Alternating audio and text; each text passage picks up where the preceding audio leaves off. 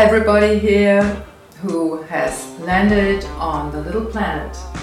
I hope my English is good enough that you understand me. So, today we have an interview and we are in the Netherlands today and make it there in a very nice cottage. We found a wonderful, amazing B&B here and we met Danny and Barry yesterday. They are wonderful. If you want to come here, you can look into the info box. Then you know everything you must need. So, today I have an interview with a musician, and you could ask yourself, why this?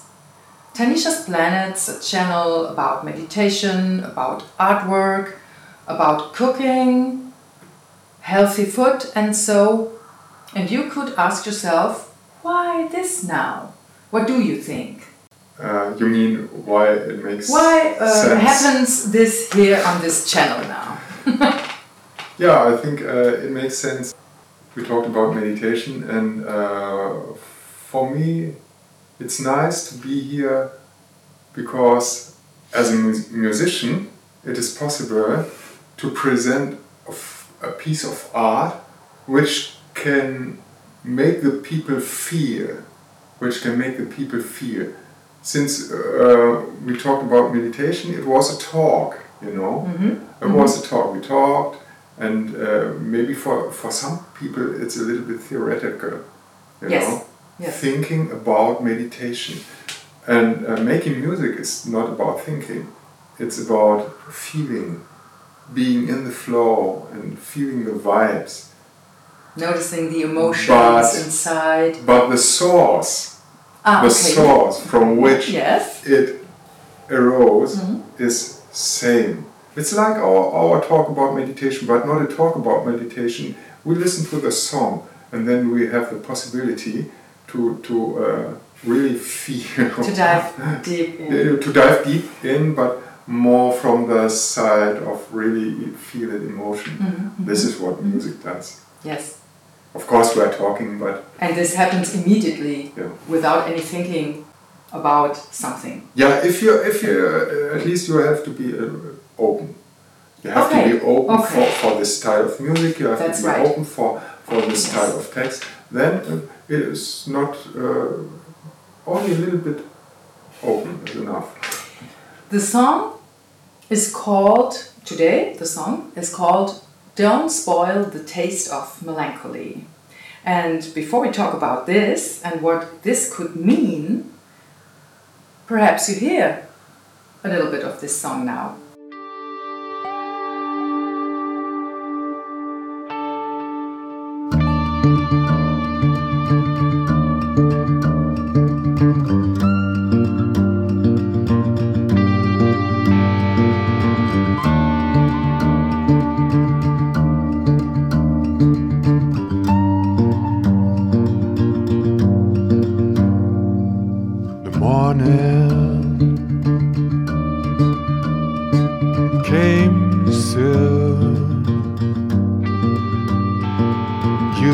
Entered my dream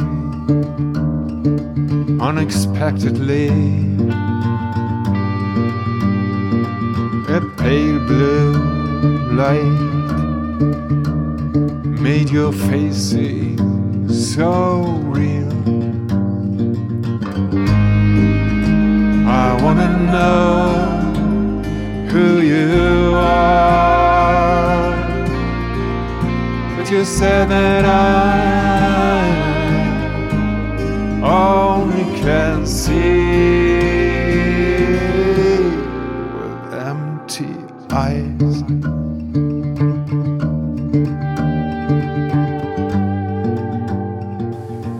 So, Don't Spoil the Taste of Melancholy. It's one of the songs uh, of your new album.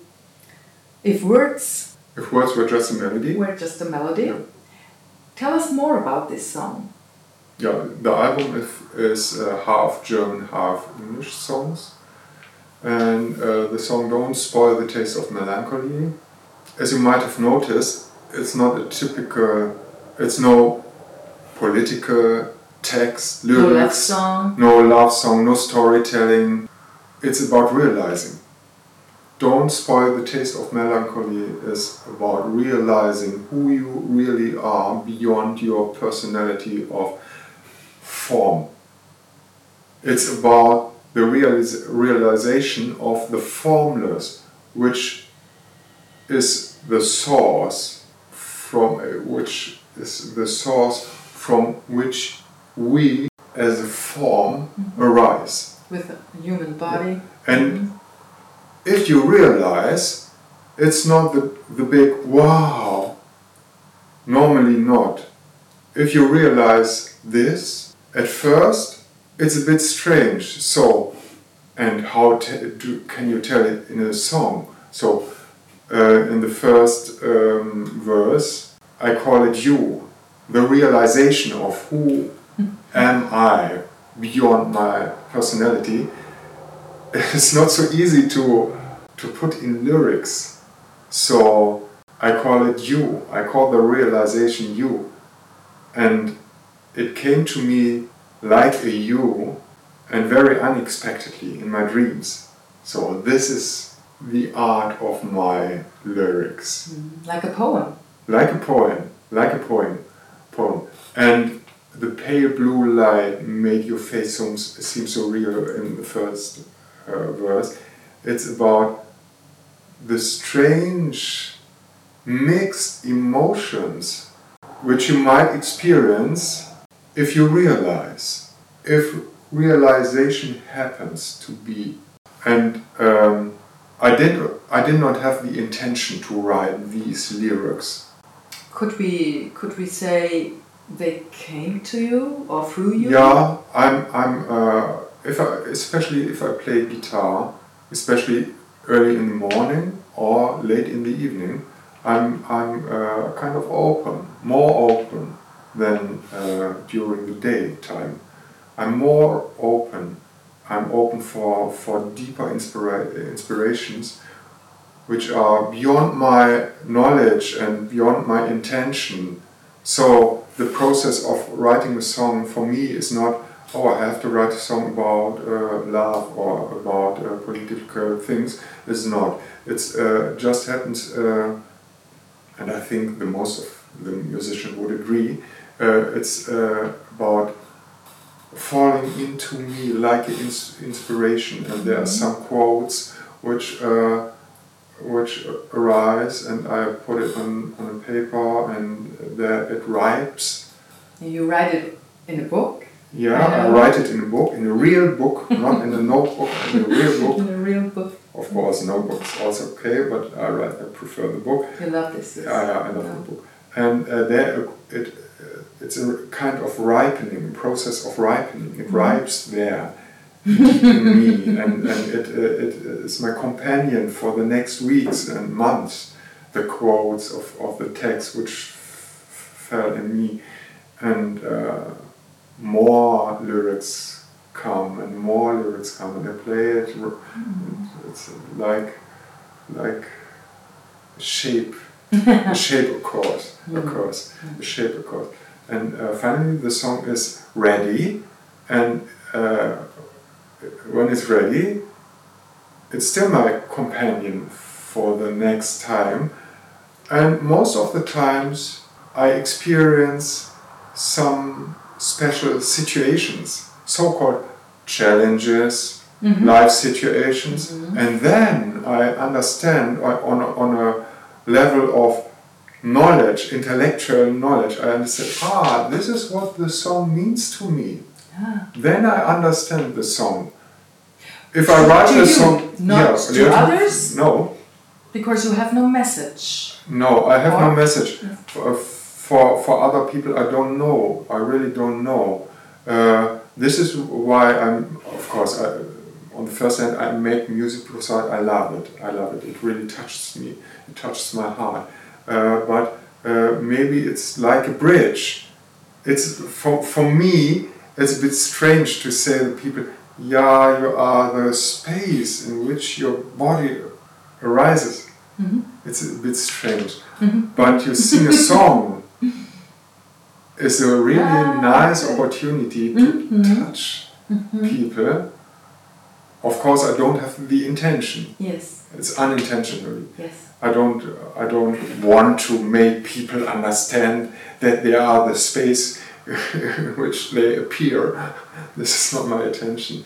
My uh, I really uh, my first intention is to uh, to realize what wants to show in me and through me. Okay. I'm an expression of life itself. hmm That's You're one of my One of your- uh, one of my songs. I'm expression of life itself. This is what I want to realize, and then beyond that, and this is what the song "Don't Spoil the Taste of Melancholy" is about. Beyond this, there is the realization that this, what happens through me, is also a form, and I'm not the form. The form appears in me.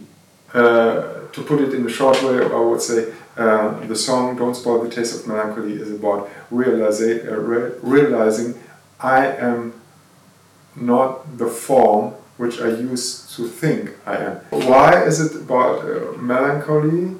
Because if I realize it, there is, uh, as I said, not the big wow. Uh, it's like it can be it can be, but most of the times, Yes. not for me. for never. most of the people, I think. Up to now, never. it's more, it's more melancholy, and melancholy is a synonym. It's not uh, melancholy exact in the sense of the word. It's more like a synonym. Melancholy means every cha- challenge I refused in me. So I experience some challenge, and there's this thinking about the challenge, and the uh, th- thinking, the thought refuses Th- what I Things like sadness, Yeah. anger, something like this. yeah, and if I realize that this is also an illu- illusion, Mhm. then I can be open for this, what really is, the formless, I can be open for this, and then in the form, the me person, the body person, in this form, there appears an emotion, and this is what I call in this song the melancholy. And the rest of the, the song, it's all about this, describing the ultimate essence of what we really are. And in the song, I call it you. You became my blood, means the reali- realization becomes a me Mhm, I call it a me because the realization has to find itself. Otherwise, it could not appear. So, I am really important with my mixed emotions and my melancholy and all the things I have in my head about how life should have happened to me. yeah, which I know yes. it's an illusion, but for, for the realization, for the formless, it's absolutely important that I am as a form. Yes. So there's nothing I have to refuse. Nothing, really, I say really nothing. Especially not the challenging moments and the depressed moments. Hmm. And you don't have to quit, you don't have to believe that it, it has to disappear. Yeah, this is what I really want to say. You don't have to believe, for example, my depression has to disappear to be free. Or you, to, or you have to reach a goal. Yeah, to reach. Otherwise, it would be uh, really, for some people, toxic if you yes. say, oh yes. ah, you are what you are looking for. Can be really toxic if you believe that that it has to disappear. You know, you know what I mean. Mhm. If if you believe you you're you're I'm not feeling good, I'm not feeling good enough, has to disappear. Then you have a concept. Oh, Before yes. I w- uh, will be free, this has to disappear, and this is not my experience. My experience is it can stay because if there is no one who takes care of it, and there's Oh, no, I love this. you know what I mean. Yes, that's true. I can have this. uh, in Yes. my mind I have thousands of ideas of what should happen to this person. Yeah, and it's okay. If there is no one who believes in it, or to put it in another way, if I know that this is an illusion, they can stay because no one cares about it. Yeah, there's a voice in my head. Oh, this is not okay. Mm, you have to, you have to quit it. You have to be rid, get rid of it. Uh, okay, yeah. As long as I realize this is a voice in my head, and as a form, it, it's a form, and a form is per def, definition is an illusion because it's not stable. It's an illusion, and then it can stay as an illusion. No problem. This is what the song is singing about. I think all what you talked shows why it makes sense to have him here. so, on a meditation and artwork channel. So, um, your CD is named uh, If Words Were Just a Melody. melody and it's available. Yeah, it's available. You can go uh, on my YouTube channel. Mhm. I will put the infos in the box. Yeah, and there's an email, and you can send me an email. Or you, you can download. Yeah, download on streaming platform. Because the half of iTunes. the titles are in German, so perhaps you're only interested Yeah, you can download. in the Uh, English yeah, songs. So you can download um, several songs, single songs, yeah. yes, on YouTube, But on, uh, but on uh, uh, Spotify, it's nice nice uh, that you said mentioned this because uh, for, for for the uh, for the English listeners, it's also nice to listen to the German titles because uh, you can listen to the music in a special way because. uh, Ah, okay. For me, it's like this. I never would be interested in a song that don't touches me musically. You know, Mhm, if it has no groove, no, okay, like it. Uh, so uh, doesn't matter if you don't understand the German t- uh, lyrics. You can uh, listen to the music because the music carries the essence of the text of the lyrics. So you you don't necessarily need to understand the lyrics. Okay, so perhaps you listen to Martin's music. All informations you will find in the info box. And thank you. You're welcome. And thank you that you've been here. And perhaps we see us again, and perhaps we see us soon. Bye. Bye. Have a nice day. The morning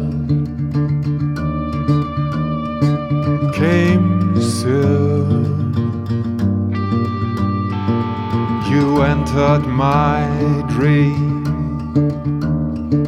unexpectedly.